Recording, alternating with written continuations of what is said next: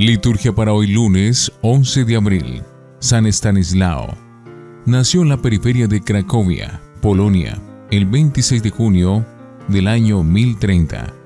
Estudió en Cracovia, París y en Bélgica. Posteriormente fue ordenado sacerdote y obispo. En su episcopado defendió las costumbres cristianas. Criticó la conducta del rey Beleslao II, quien ordenó asesinarlo mientras celebraba la Eucaristía el 11 de abril de 1079. Fue canonizado en Asís en 1523 por Inocencio IV. Es el primer santo polaco a quien la tradición llama mártir de la verdad.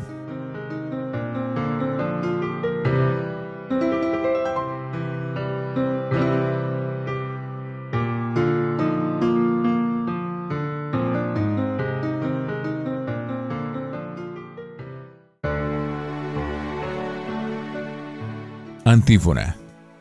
Pelea, Señor, contra los que me atacan, combate contra los que me hacen la guerra. Empuña el escudo y el arma, levántate y ven en mi auxilio, Señor Dios, mi fuerte Salvador. Oremos.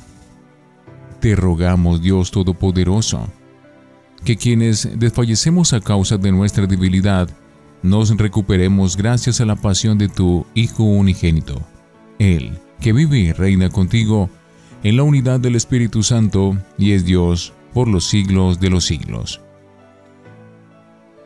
Primera lectura del libro de Isaías, capítulo 42, versículos 1 al 7. Miren a mi siervo, a quien sostengo, a mi elegido, en quien tengo mis complacencias. En él he puesto mi espíritu para que haga brillar la justicia sobre las naciones. No gritará ni clamará, no hará oír su voz en las plazas, no romperá la caña resquebrajada, ni apagará la mecha que aún humea. Proclamará la justicia con firmeza, no titubeará ni se doblegará, hasta haber establecido el derecho sobre la tierra, hasta que las islas escuchen su enseñanza. Esto dice el Señor Dios, el que creó el cielo y la extendió, el que dio firmeza a la tierra, con lo que en ella brota, el que dio el aliento a la gente que habita la tierra, y la respiración a cuanto se mueve en ella. Yo, el Señor, fiel a mi designio de salvación, te llamé, te tomé de la mano, te he formado y te he constituido alianza de un pueblo, luz de las naciones, para que abra los ojos de los ciegos, Saques a los cautivos de la prisión y de la mazmorra, a los que habitan en tinieblas.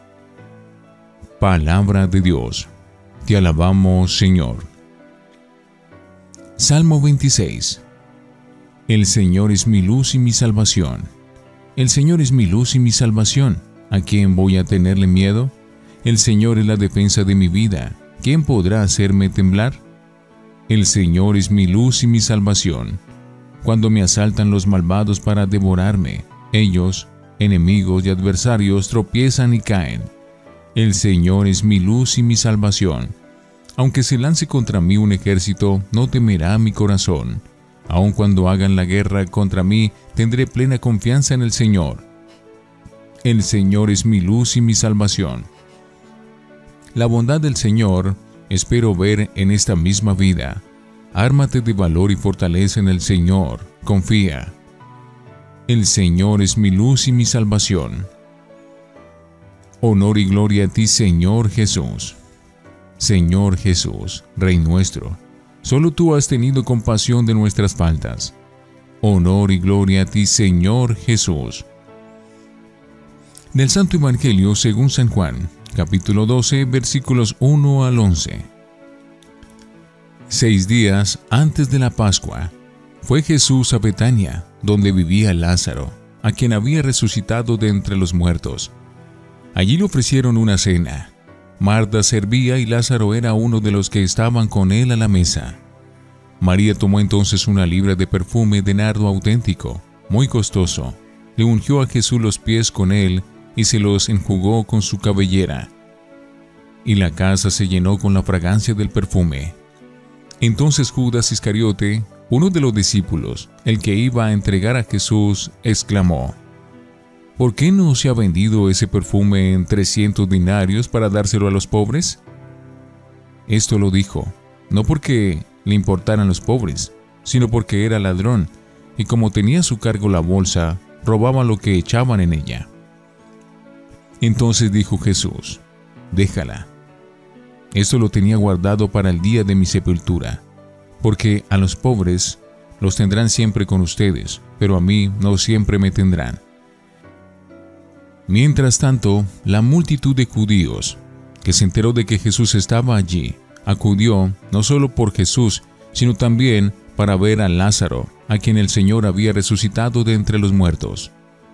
Los sumos sacerdotes deliberaban para matar a Lázaro, porque a causa de él muchos judíos se separaban y creían en Jesús.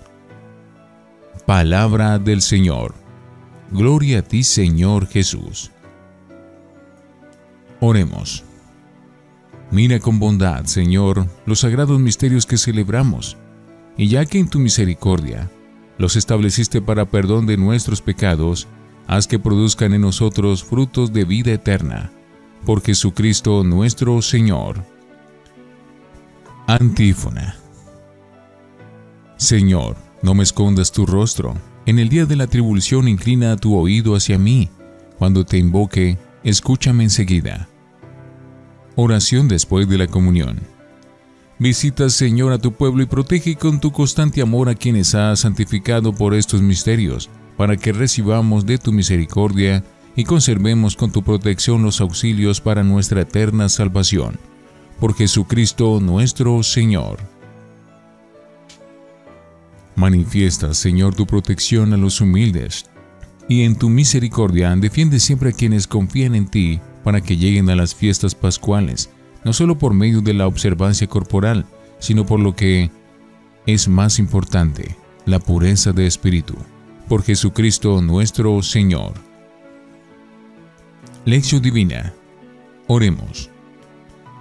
Hoy te bendecimos, Padre, porque Cristo es tu servidor fiel y compasivo, que no vino a quebrar la caña cascada, ni a apagar la mecha que todavía humea, sino a liberar al oprimido, porque Él estableció tu reino no por la fuerza, sino por la humillación, la afrenta y la cruz. Amén. Lectura. El siervo del Señor. La primera lectura de hoy se toma del primero de los cuatro cantos o poemas del siervo del Señor, según el segundo Isaías. Durante estos tres primeros días de la Semana Santa, como introducción al misterio de Pascua, leeremos pasajes de los tres primeros cánticos del siervo. Esta misteriosa figura es tanto un individuo como el pueblo de Israel que él representa. En la tradición eclesial, estos poemas del siervo han sido leídos con sentido mesiánico y cristológico. En el primer canto que hoy leemos, el profeta describe al siervo como compasivo y manso, que no grita ni quiebra la caña cascada, pero que promueve tenazmente la justicia y la liberación de los oprimidos. Cristo es este servidor que Dios ha ungido con su espíritu y hecho alianza de su pueblo, la iglesia. Él será la luz de las naciones, abrirá los ojos a los ciegos y sacará de la prisión a los cautivos de la mazmorra, a los que vivían en tinieblas. La unción de Jesús en Betania. La página evangélica refleja un momento de descanso de Jesús en casa de una familia a la que él quería mucho. Son sus amigos eh, los hermanos Lázaro a quien había resucitado, Marta y María. Esta amistad sincera es un alivio para Jesús en medio del odio de sus enemigos, como veíamos los días anteriores. Si bien los adversarios no desisten en su empeño, y puesto que la resurrección de Lázaro era un hecho que hablaba por sí solo del poder divino de Cristo, decidieron matar también a Lázaro, porque muchos judíos, por su causa, se les iban y creían en Jesús. Faltaban seis días para la Pascua. Mientras estaban cenando, María tomó una libra de perfume de nardo, auténtico y costoso.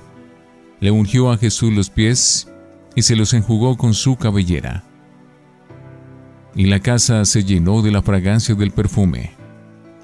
Tal gesto es el criticado por Judas Iscariote, alegando hipócritamente que el dinero que valía el perfume podría haberse dado a los pobres. Su valor calculado, 300 denarios. Venía a ser el salario anual de un trabajador. Realmente un despilfarro, según Judas. Pero no es que le importaran mucho los pobres, advierte el evangelista. Si lo dijo fue porque era un ladrón, y como tenía la bolsa llevaba lo que iban echando. Jesús hizo caso omiso de la crítica y, saliendo en defensa de María, concluyó, déjala.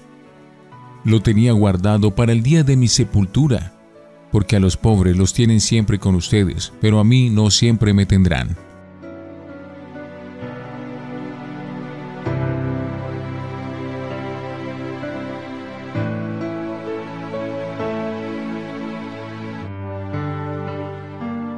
Para meditar.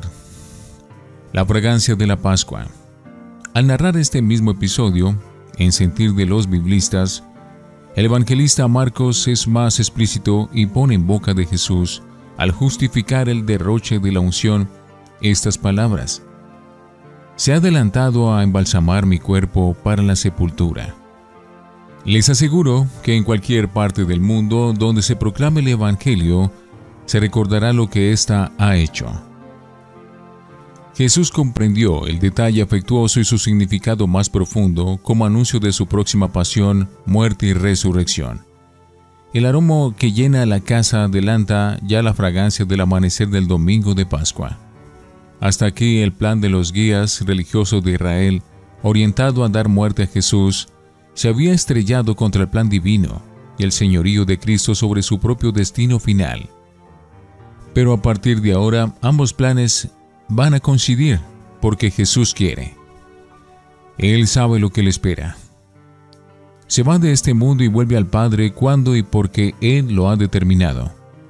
Al aceptar amorosamente el plan del Padre para la salvación del hombre sumido en el pecado. Como Cristo, también nosotros fuimos ungidos en el bautismo, que nos incorporó a su muerte y resurrección. La Pascua se acerca, y en la vigilia pascual renovaremos nuestra fe y promesas bautismales, pues en la fe del bautismo radica lo más nuclear de nuestra identidad cristiana. Ahí está el punto de partida y el comienzo de toda nuestra existencia de creyentes. En el bautismo fuimos sumergidos y sepultados con Cristo para morir al pecado, y también con Él renacimos a la vida nueva de Dios, como hijos suyos, miembros de Cristo y de la Iglesia, y hermanos de todos los hombres. La renovada fragancia pascual del bautismo debe llenar toda nuestra vida. Reflexionemos. ¿Nos sentimos realmente acompañados y fortalecidos por el Espíritu de Dios, recibido en el bautismo? Oremos. Señor, danos tu luz para emprender una labor de fermento en nuestra propia familia, en nuestro ambiente, para vivir un cristianismo más dinámico, más apasionado, que no mida el esfuerzo o sacrificio. Amén.